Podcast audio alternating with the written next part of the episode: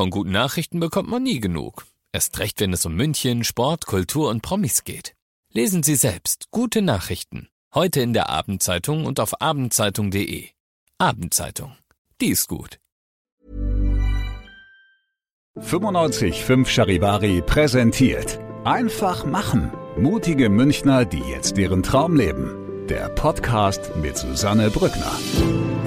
Herzlich willkommen zu meinem neuen Podcast, der für mich ein echtes Herzensprojekt ist. Ihr hört in diesem Podcast Menschen, die ganz mutig ihren Traum gefolgt sind, die ganz mutig ihre eigene Vision verwirklicht haben, ganz egal, was das Umfeld dazu gesagt hat, ganz egal, wie verrückt vielleicht diese Idee erstmal erscheinen mag. Diese Menschen haben alle eins gemeinsam, sie haben sich nicht beirren lassen und sind einfach ihren Weg gegangen und sagen jetzt, wir sind glücklicher als jemals zuvor. Ich hoffe, diese Geschichten inspirieren euch genauso wie mich und ich wünsche euch jetzt ganz viel Spaß beim Zuhören.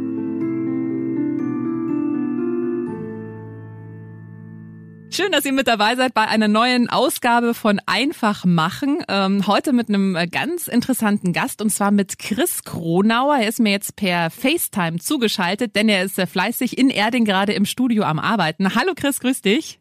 Grüß dich, hi. Ja, ja du bist äh, gerade mal 25 Jahre alt, aber äh, hast schon eine Wahnsinnskarriere hingelegt, kann man eigentlich nicht anders sagen. Also du bist äh, Musiker, aber auch Produzent. Und ähm, du hast schon mit äh, einigen Größen zusammengearbeitet. Äh, Nico Santos zum Beispiel gell, ist einer. Ich glaube, ja. den Rooftop-Hit hast du auch mit ihm zusammengeschrieben. Genau, ja, vor circa drei Jahren oder so oder vier Jahren war das. Wahnsinn. Dann Vanessa Mai, hast du das Album produziert? Genau, das das neue Album jetzt, genau, wir hatten beim letzten schon die äh, letzten zwei Singles, genau, und jetzt das neue Album. Mhm, und ich glaube auch mit Sarah Lombardi hast du schon zusammengearbeitet, mit Gestört aber geil, mit Stereo Act und du bist ja auch selber ähm, nicht nur Produzent, sondern selber auch Musiker. Also du hast ja auch selber schon einige Erfolge gefeiert. Ja, ja, ja freut mich, wenn man das immer so in der Außenwirkung betrachtet. aber lass uns mal äh, zurückgehen, weil ich meine, du bist 25 und ich kenne das selber noch von mir, als ich so Teenie war mit 14, 15, wollte ich auch immer gern Sängerin werden. Das war dann relativ schnell klar, dass es mit meiner Stimme nix wird. das kann ich, glaube ich, den Traum konnte ich relativ schnell begraben. Aber wie war das denn bei dir? Wusstest du schon immer, dass du mal gerne irgendwie Künstler oder Sänger werden möchtest? Das ist echt eine gute Frage. Also ich glaube, ich bin so mit, also mit elf, zwölf Jahren habe ich irgendwie gemerkt, dass Musik so ein Thema ist, weil ich war schon lange auf der Suche auch in meinem Leben und sehr früh schon in jungen Jahren, weil ich habe ja Fußball gespielt, dann habe ich Basketball mal kurz gespielt, da habe ich Breakdance gemacht, aber ich habe irgendwie immer gemerkt, das ist es nicht so wirklich. Und ich habe halt für mich so versucht, eine Passion zu finden. Und wie ich halt irgendwann gemerkt habe, dass Musik machen sowas Kreatives ist, das hat mich halt immer begeistert, so Sachen zu, also nicht nur die Musik an sich, also weil Klänge und so, ich habe immer gern Musik gehört, aber halt auch wirklich was zu erschaffen und zu schreiben das war dieses unfassbar Interessante für mich. Und da habe ich dann halt mit äh, 13 Jahren angefangen, so Gitarrenunterricht zu nehmen. Mhm. Und da hat es dann eigentlich angefangen, dass ich irgendwie gemerkt habe, hey, Song schreiben, singen, Sachen im Studio aufnehmen, das ist so dieser Weg, wie ich in dieses ganze Geschäft irgendwie gefühlt so gerutscht bin dann. Und dann ja, dann habe ich schon gemerkt, dass es irgendwie mein Ziel wäre,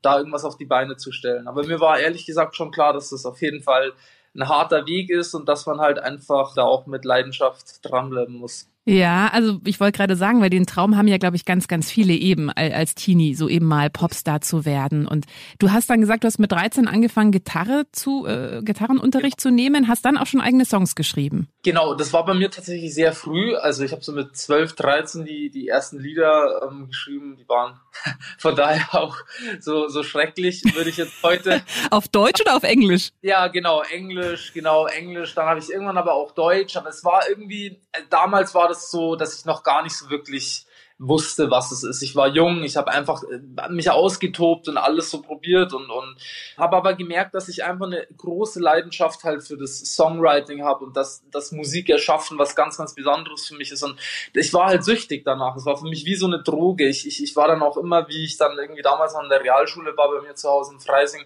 war ich halt immer im Studio danach. Also ich habe Hausaufgaben kurz, und dann war ich aber halt immer so meine sieben, acht Stunden im Studio, weil ich, ich konnte, also es war für mich wie eine Sucht und es hat mich einfach immer so überwältigt, die Musik irgendwie. Viele dachten, was ist mit dem los? Warum ist es so ein verrückter Nerd?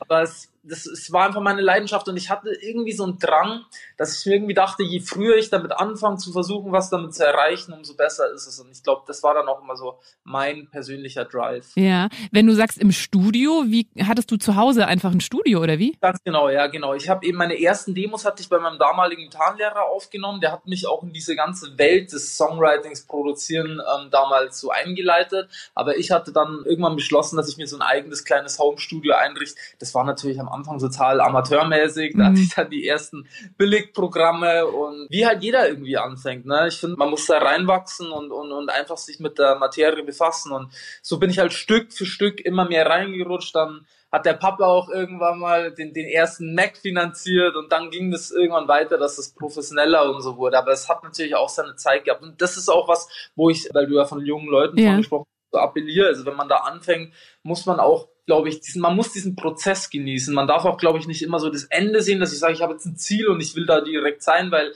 meistens sind solche Wege, wenn es um darum geht, wenn man sagt, ich will erfolgreich werden, habe ich mittlerweile so den Eindruck, es geht einfach darum, den Moment zu genießen und Spaß zu haben und zu wissen, dass man langfristig auf was hinarbeitet. Hm. Ja, ich glaube, sonst schafft man es auch gar nicht, ne? Also, weil wenn du sagst, auch die ersten Jahre, wenn du jetzt wahrscheinlich die Demos anhörst von, von, von, von als du 14 warst, äh, ja. würde das wahrscheinlich jetzt nicht unbedingt veröffentlicht werden, aber ich glaube, wenn man einfach Spaß dran hat, das generell aufzunehmen und dann genau. weiterzumachen. Jetzt hast du gerade gesagt, dein Papa hat dir dann auch irgendwann mal einen Mac finanziert. Wie haben ja. denn deine Eltern darauf reagiert? Also, als ich gesagt habe, ich möchte gerne mal Sängerin werden, hat mein Papa gesagt, du sehe ich jetzt eher nicht bei dir. Ich habe da auch noch so eine Erinnerung. Das war, glaube ich, einer der. Ich glaube, das war der, ich habe noch so eine richtig krasse Erinnerung. Ich habe einen Song mal aufgenommen, von mir so einer der erstgeschriebenen, an so einem billigen Mikrofon in so einem komischen Kassettenrekorder. und dann habe ich das seinem Papa vorgespielt und der hat gesagt, Christoph, das ist richtiger Müll. das war so, ich dachte mir dann kurz, ja, lass ich wahrscheinlich sein. Yeah.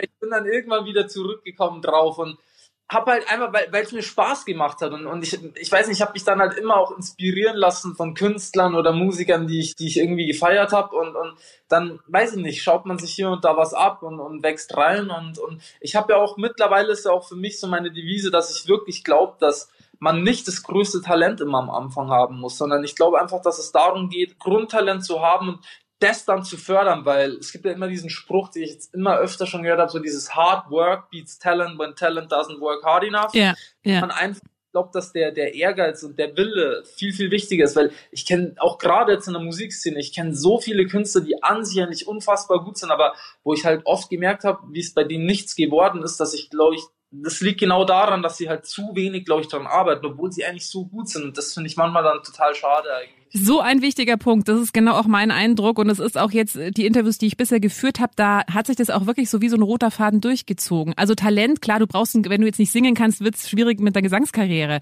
Aber ja. wenn, du brauchst ein gewisses Grundtalent. Und wenn du aber nicht bereit bist, auch wirklich mit Leidenschaft, wie du es auch gesagt hast, so hart dran zu arbeiten, acht Stunden ja. im Studio, dann wird's schwierig. Also dann kannst du so talentiert sein, wie du willst. Das ist wie ein Fußballspieler. Wenn der nicht regelmäßig trainiert, kann der noch so talentiert sein, dann wird's halt nix äh, mit wirklich ja. oben mitzuspielen. Voll, so, ja. Ja, absolut.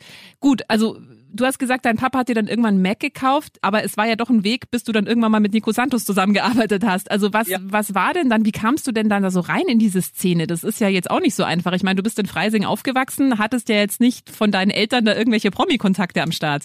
Ja, nee, die hatte ich nicht am Start. Es ist irgendwann so ein Moment gekommen, wo ich an der Realschule dann fertig geworden bin und mich damals dann auch mal kurzzeitig, ähm, also eigentlich also produzentenmäßig eigentlich gefühlt jetzt getrennt habe dann irgendwann von meinem ersten Produzent, der meine Sachen gemacht hat und da hat für mich dann so ein neuer Abschnitt angefangen. Also mein Abitur hat dann irgendwie begonnen und ich habe dann halt eben immer mehr angefangen, in mein Studio zu investieren und ich habe halt so gewusst, hey, wenn ich halt dieses Ziel habe, ich, ich bin dann da auch erst irgendwann immer mehr drauf gekommen, dass es diesen Job Songwriting und Produzent, dass es das halt auch gibt und dass es alles irgendwie eine Blase ist. Also ich habe mittlerweile das Gefühl, es geht einfach darum, in diesem Geschäft stattzufinden und dann kommt alles irgendwie zusammen. Dann schreibt man, aber zugleich baut man dann Kontakte überall auf, die einem dann auch als Künstler irgendwann helfen und bei mir war es halt dann irgendwann so, genau, ich, ich habe mich halt connected. Und das war erstmal viele Jahre natürlich dann ganz, ganz schwierig, weil ich, klar, man arbeitet mit so vielen unterschiedlichen Leuten zusammen und ähm, das war auch bei mir der Fall. Also ich habe mit ganz, ganz vielen Produzenten, Schreibern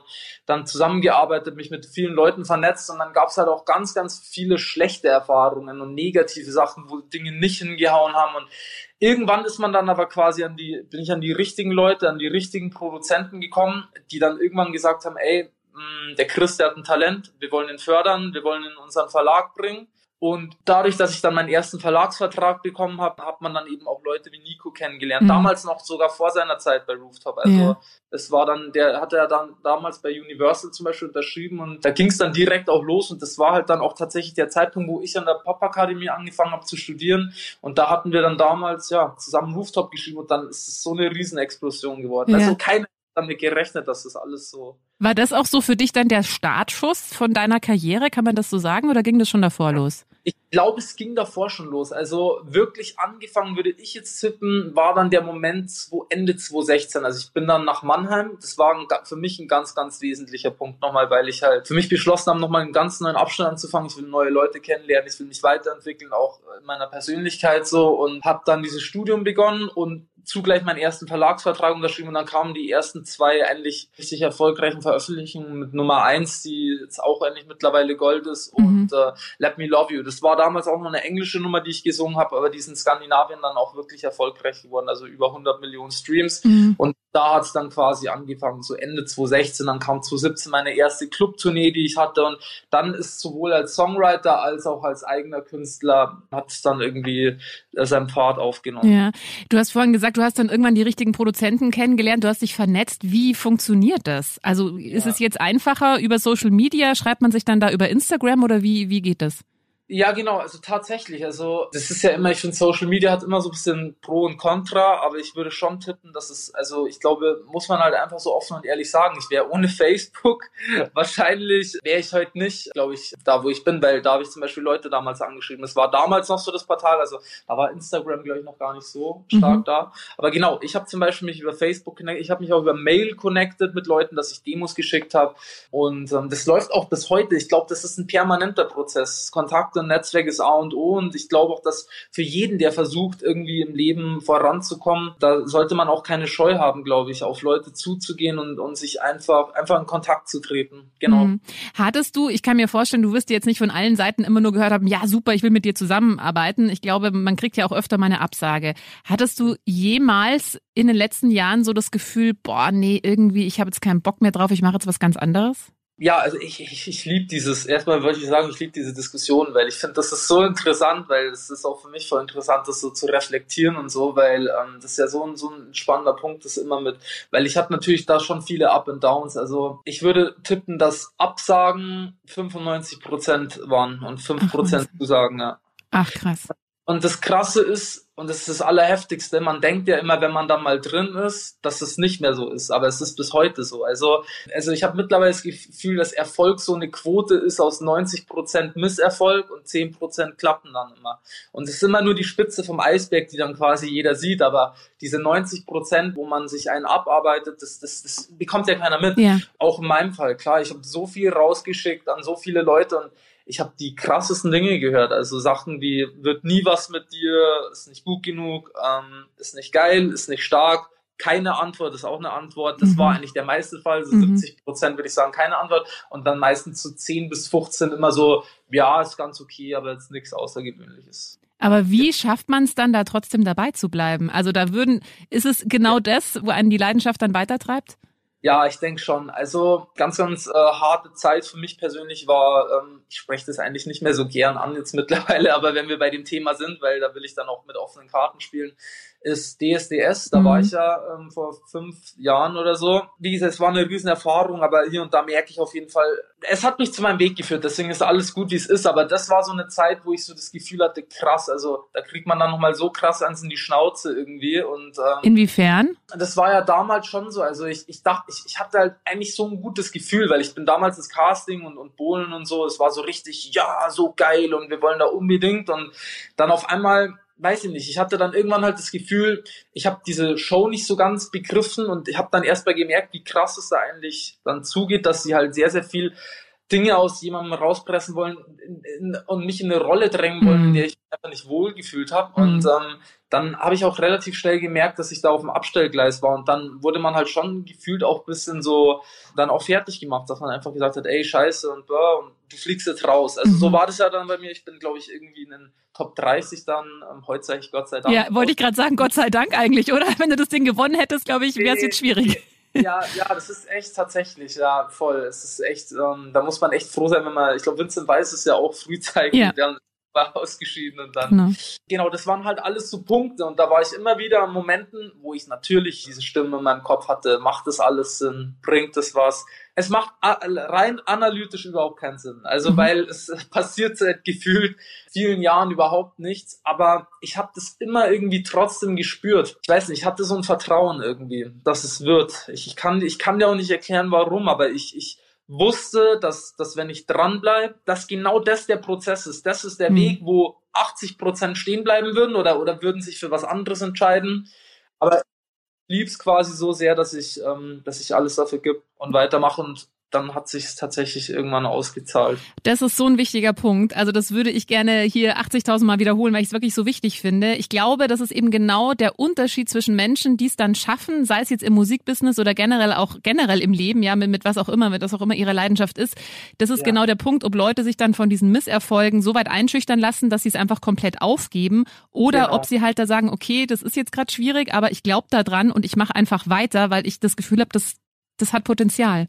Ja, ganz genau, mhm. voll. Und ich weiß, ich wusste auch nicht, in, also wie, wie, also welche Auswirkungen das nehmen wird, aber ich hatte immer das Gefühl, irgendwas kann ich damit erreichen. Ich hatte es im, im Gefühl, also so im Gefühl irgendwie, ja. aber diese Hürden, genau, ich glaube, das ist, das ist ein ganz, ganz, ich glaube, das ist viel mehr noch der Kampf teilweise wie das, wie diese lange Strecke. Es sind diese einzelnen Hürden, vor denen man halt manchmal steht und sich denkt, es geht doch eh nicht mehr weiter, mhm. so. Mhm. Und sich dann so zu überwinden, das hat man immer wieder. Das ist immer wieder ein Kampf, aber ich glaube auch darum geht's im Leben teilweise auch. Ne? Es kann nicht immer, wenn alles normal und geradeaus laufen wird, was wäre dann besonders am Erfolg? Ja. Wär besonders, wenn man nicht diese harten Zeiten irgendwie durchlebt hat. Ich, ich kann mich noch dran erinnern, wie ich meine erste goldene Schallplatte bekommen habe. Das, das war ein Gefühl, das ich habe zehn Jahre darauf hingearbeitet gefühlt und in dem Moment, wo ich dieses Ding in der Hand halte, spüre ich sogar noch den Schmerz, durch den ich aufgegangen bin, wo ich dachte, ich schaff's nicht. Und diese Antwort dann zu kriegen, das ist, das ist ein Gefühl, das ist unersetzbar und mhm. ähm, kann da nur weitergeben an, an jeden, der versucht, was im Leben zu erreichen. Bleibt einfach dran.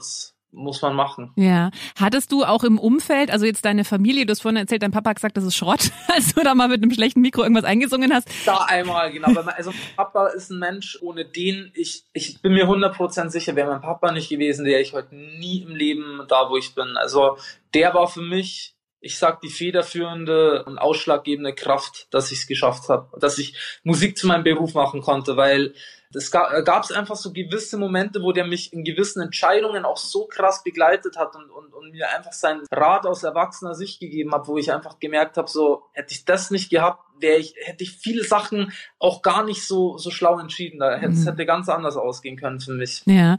Gut, jetzt haben wir vorhin schon drüber gesprochen, dann kam diese Nico Santos Nummer. Also du hattest ja. dann erstmal deine, deine, deine Erfolge als Solokünstler, dann kam diese Nico Santos Nummer, dann hast du jetzt eben für ganz viele andere Künstler, schreibst du Songs oder produzierst du auch die Alben. Ist es mittlerweile so, dass die jetzt gezielt auf dich zukommen oder ist es immer noch so, dass es, dass du eigentlich so rumfragst, so hey hier, ich habe ein paar Ideen oder ich habe ein paar Songs, wäre das nicht was?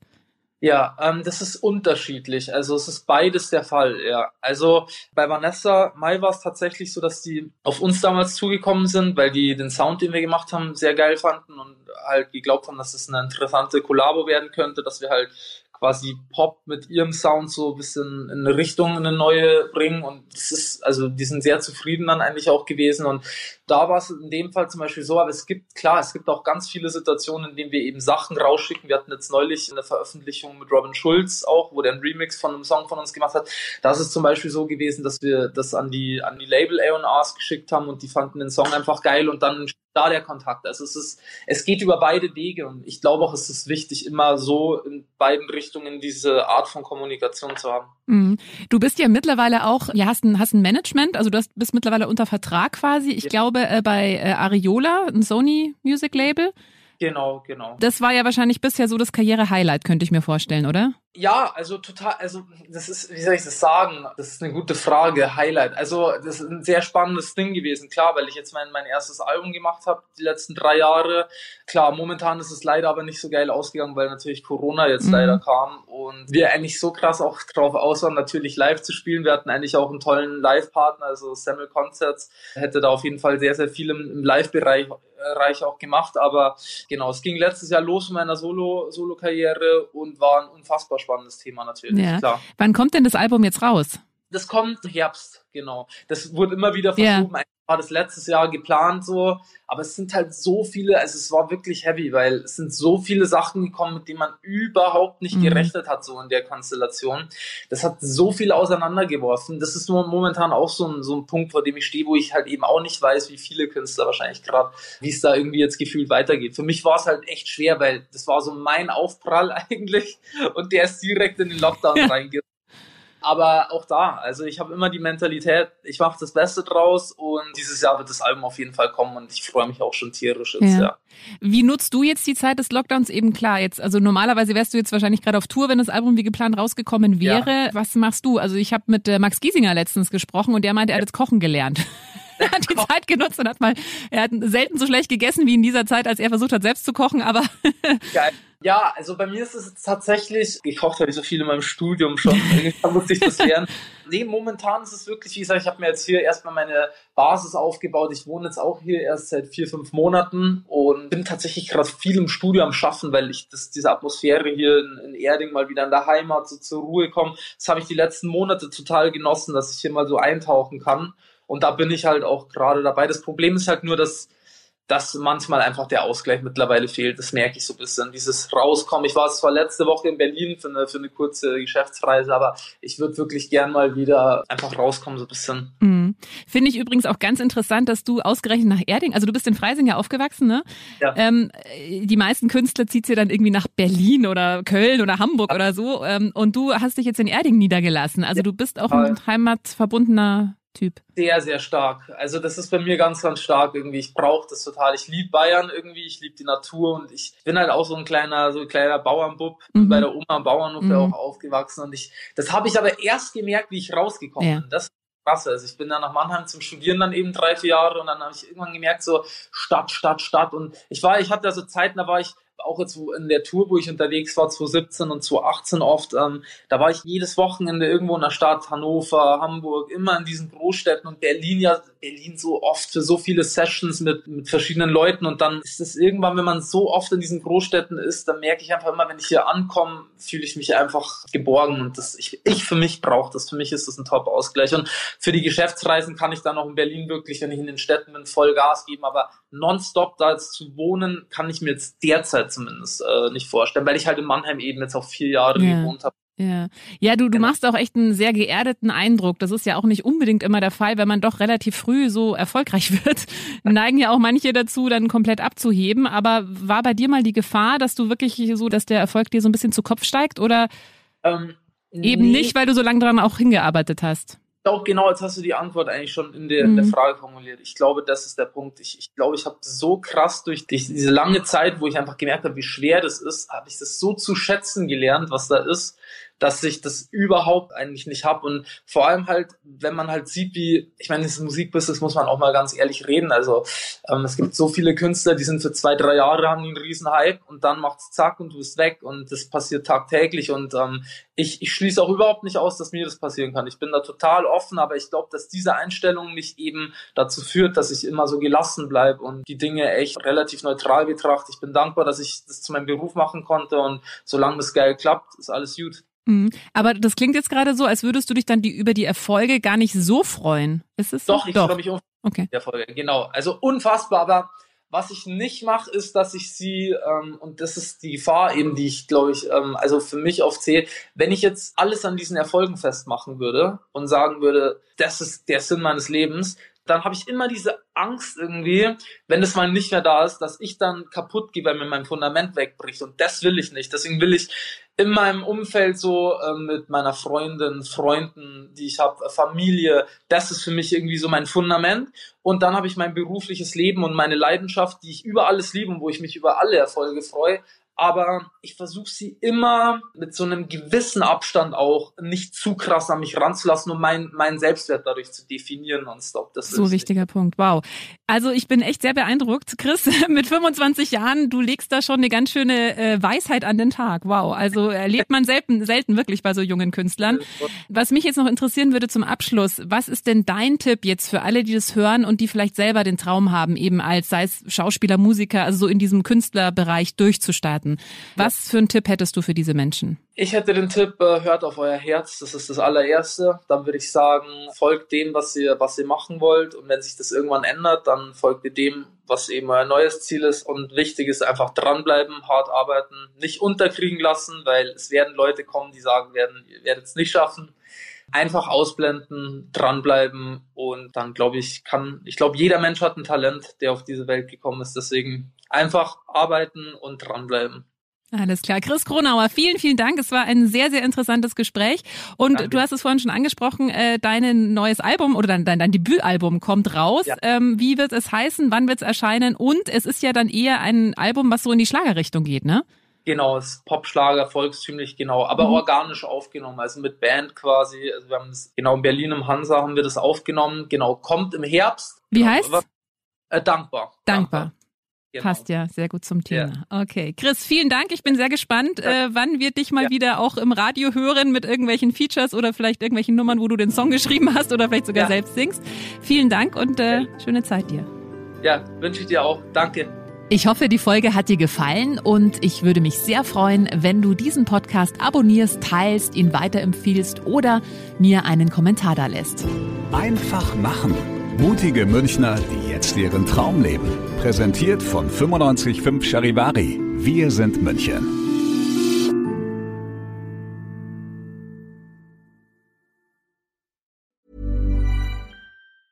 Hey, it's Danny Pellegrino from Everything Iconic. Ready to upgrade your style game without blowing your budget? Check out Quince. They've got all the good stuff shirts and polos, activewear, and fine leather goods, all at 50 to 80% less than other high end brands. And the best part? They're all about safe, ethical, and responsible manufacturing. Get that luxury vibe without the luxury price tag. Hit up quince.com slash upgrade for free shipping and 365 day returns on your next order. That's quince.com slash upgrade.